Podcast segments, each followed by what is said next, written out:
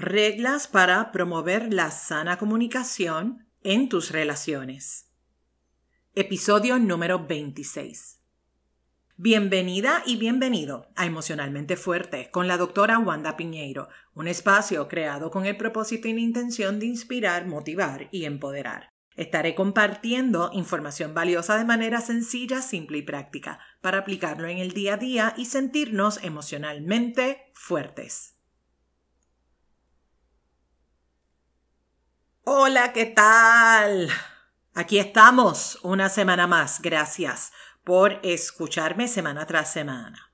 Si hay algo que nos saca de nuestro centro, si hay algo que nos desbalancea, es precisamente el entrar en conflicto con esas personas que nosotros queremos, con esa persona que amamos. Y como te mencioné en el episodio anterior, es inevitable no tener conflictos.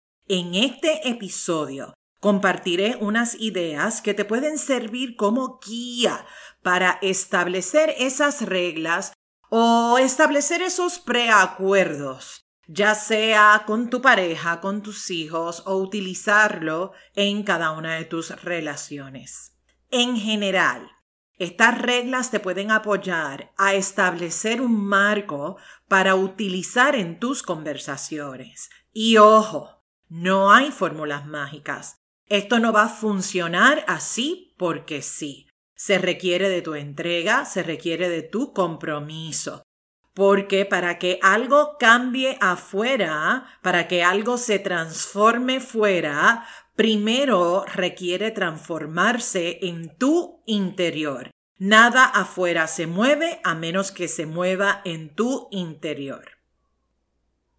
Y como todas las semanas, te ofrezco unas recomendaciones, te las pongo a tu disposición y tú vas a elegir si las utilizas o no las utilizas o si haces un arreglo por aquí y por allá. El asunto es utilizar todos esos recursos que están disponibles para ti utilizarlos a tu favor para que empieces a crear lo que de verdad tú quieres crear para ti. Recuerda, que primero todo cambio empieza por ti. Hay que trabajar con ese venenito y te toca a ti trabajar con tu veneno. Comencemos. Te pido que prestes atención y que abras ese corazón para que esta información te llegue profundo. Vamos a la regla número uno. Y antes de entrar directo a esa regla, si no te encanta la palabra regla, porque hay personas que no le encanta escuchar la palabra regla, porque se nos activan todas las barreras y los pensamientos limitantes y decimos, no, no, no, no, no, no, no. Porque muchas veces vemos las reglas como si fuera algo impuesto, como algo obligatorio. ¿Y a quién le gusta que te obliguen a hacer algo? Me parece que todos, tú y yo, Hemos pasado por esa etapa de rebeldía.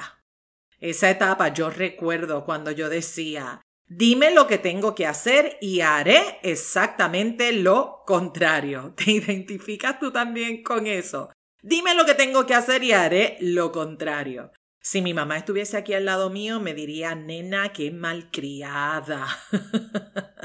Todos hemos pasado por ese periodo de rebeldía. Sin embargo, las reglas son importantes porque establecen ese contexto donde vamos a crear un espacio de bienestar emocional para ambos.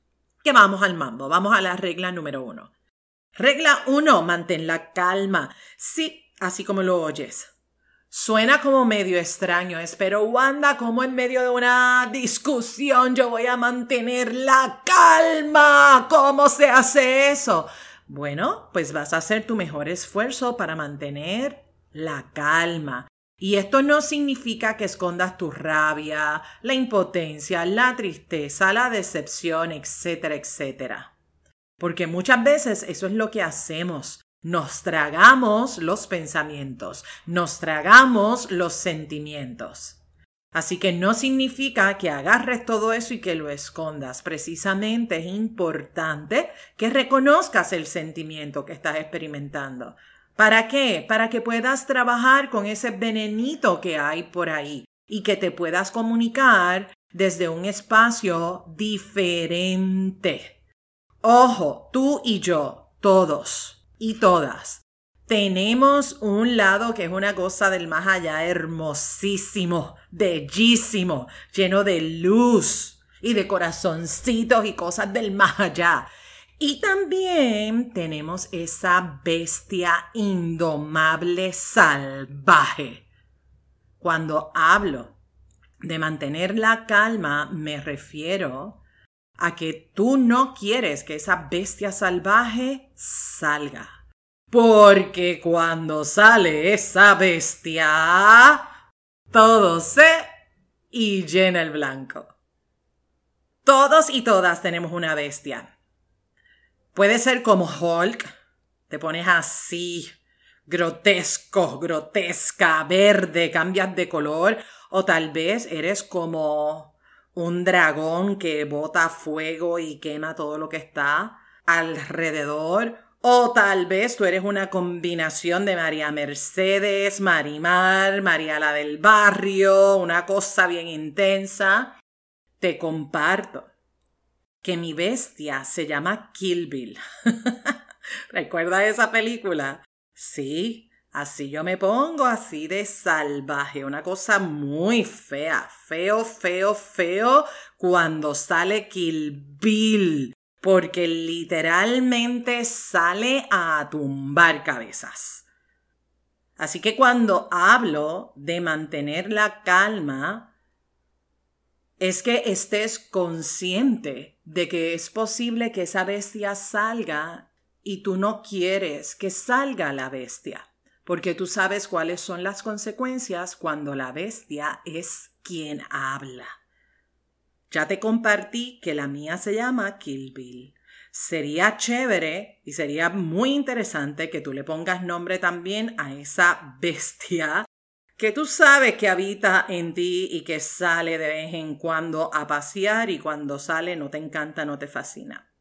Cuando estamos hablando de esta regla número uno de mantener la calma, oye, es importante dejar al lado el drama y la exageración, porque exageramos, no te hagas la santita, no te hagas el santito, exageramos.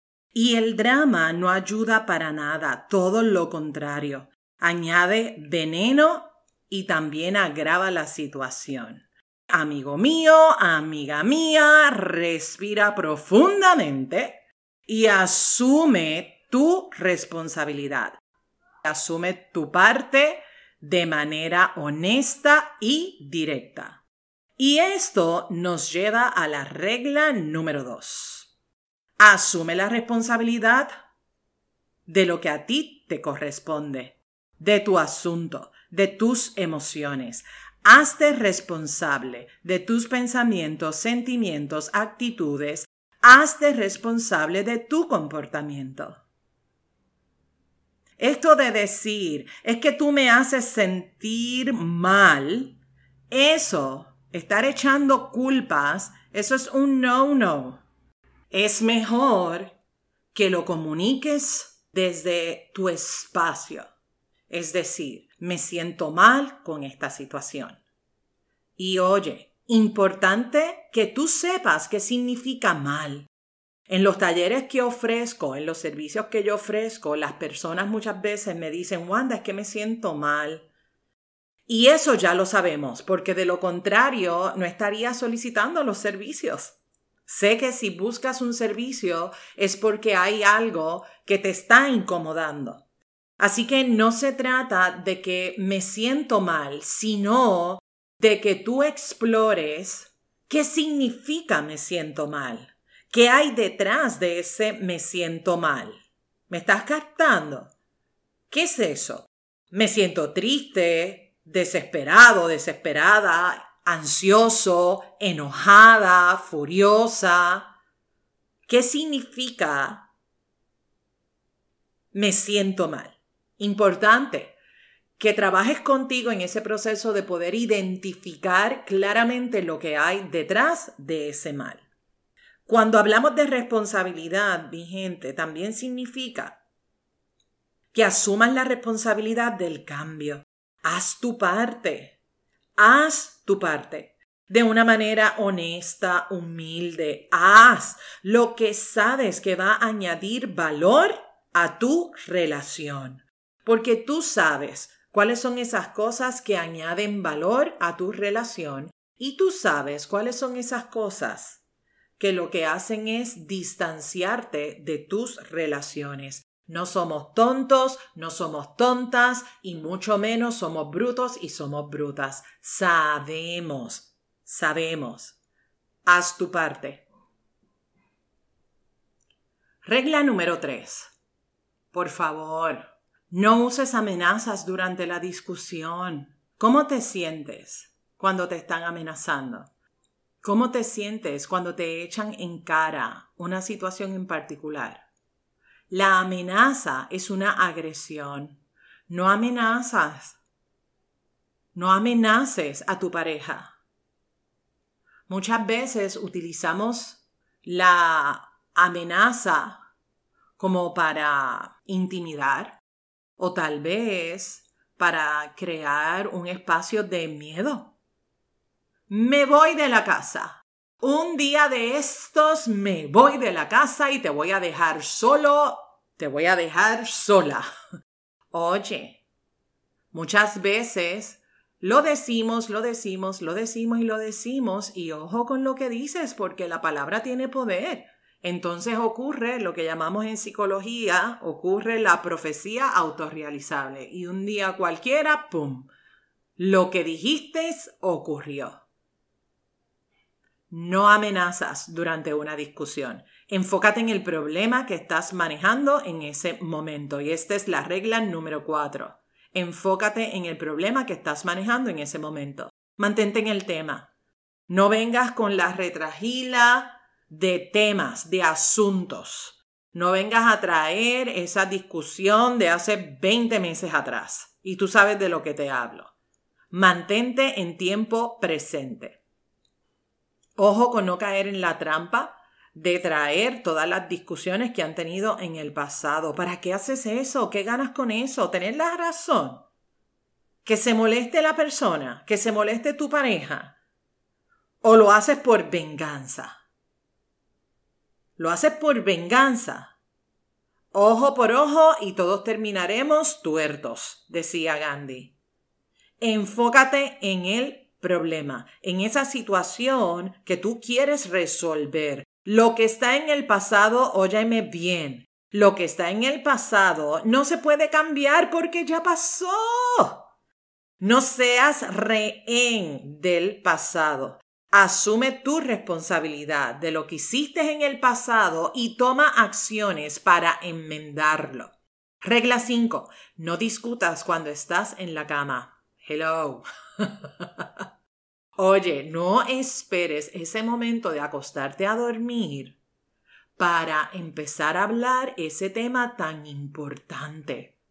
Porque créeme, ni tú vas a descansar, ni tu pareja va a descansar, no vas a resolver nada en ese momento, todo lo contrario, lo que vas a hacer es echarle fuego a la situación. O sea, echarle más combustible a lo que sea que ustedes están manejando. No discutas cuando están en la cama. Espera hasta el día siguiente. Dile, oye, mañana necesito manejar una situación que es importante para mí. Pero no empieces esa discusión cinco minutos antes de acostarte a dormir. Y también sabes de qué te hablo. Esto no es nuevo para ti. Regla 6. Sé respetuosa, sé respetuoso. ¿Qué significa esto? No insultos. No digas cosas que lastiman, no digas cosas que hieren. Ojo con las palabras antisonantes, con las malas palabras. Ten cuidado de emitir juicios, de usar etiquetas de tú siempre, tú nunca. Sé realista y sé honesto, sé honesta contigo. Ojo, no caigas en la exageración y tampoco invalides los esfuerzos que la persona ha estado haciendo por los últimos días. También es importante que prestes atención a todas esas frases que salen de tu boca. Frases que vienen con mucho venenito. Frases como no sirves, como no vales, esto, eh, estás loco, estás loca. Cuidado con esas frases. Número 7. No interrumpas. Escucha con la intención de entender. Y lo voy a repetir. No interrumpas. Escucha con la intención de entender, porque muchas veces nosotros escuchamos, nosotras escuchamos con la intención de responder. No, no ha terminado la persona de hablar cuando ya nosotros estamos disparando la próxima palabra. ¿Qué es lo que vas a defender? Tu ego. ¿Por qué necesitas responder sin ni siquiera escuchar lo que te está diciendo? Escucha para que puedas responder, para resolver el conflicto versus responder para agudizar el conflicto. Asegúrate de entender cuál es ese mensaje que la persona te quiere dar. ¿Cuál es ese mensaje que esa persona necesita que tú escuches? Entiende cuál es ese mensaje antes de que salgas en reacción y que tus emociones hablen por ti. Regla número 8. Sé honesta, sé honesto, aunque duela. Aunque duela, mi gente, aunque duela. Más vale que te duela momentáneamente y que se resuelva a que te duela todos los días. No asumas, no hagas suposiciones, sé honesta, sé honesto con respecto a las cosas que piensas, a lo que sientes, con respecto a tus debilidades, a tus metidas de pata. Es tu responsabilidad expresar tus ideas, tus deseos, tus necesidades. Oye, comunícate. Ya basta de estar tragándote las palabras y tragándote lo que sientes. Comunícate de una manera clara, directa, de una manera respetuosa. Y por supuesto, ambos en una relación también tienen derecho de decir, ¿sabes qué? En este momento necesito tiempo, necesito hacer una pausa porque necesito manejar todo lo que estoy sintiendo, manejar esa tormenta emocional, todo el torbellino que tengo en mi cabeza, en mis pensamientos, en mis emociones. Oye, tienes también el derecho de decir en este momento no puedo manejar esto. Pasemos entonces a la regla Deja de guardar las cosas bajo la alfombra. Ya no sigas acumulando lo que sientes y lo que piensas. Cuando acumulamos esos sentimientos, cuando acumulamos tanto veneno, tú sabes que en algún momento eso va a explotar. Tú sabes cómo se siente eso cuando tú explotas. No te gusta cuando explotas y mucho menos te gustan las consecuencias. En el episodio 21, Lo que escondo bajo la alfombra, te invito a que lo escuches. Te puede apoyar a entender esta regla número 9. El trabajo contigo es el más importante. El trabajo emocional es uno de los retos más grandes que tenemos, porque cuando se une el pensamiento, la emoción y el sentimiento, se forma una cosa del más allá. Y por eso es que yo diseñé el programa Rewarding Myself, para que la persona pueda entender ese proceso mental y pueda trabajar consigo mismo, pueda trabajar consigo misma de una manera sencilla, de una manera gentil y de una manera divertida. Oye, es que somos también mezquinos, somos mezquinas con nosotras mismas ese maltrato que nos damos a nosotros mismos, que nos damos a nosotras, es una cosa bien intensa. Es urgente detener ese maltrato que nos hacemos a nosotros, a nosotras. Nos conviene conocernos. Y ese conocernos es un proceso que dura toda la vida. Te invito a participar de Rebooting Myself.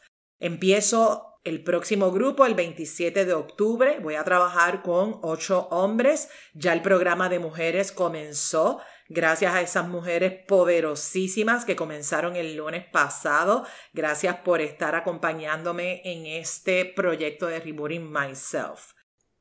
Vamos a la regla número 10.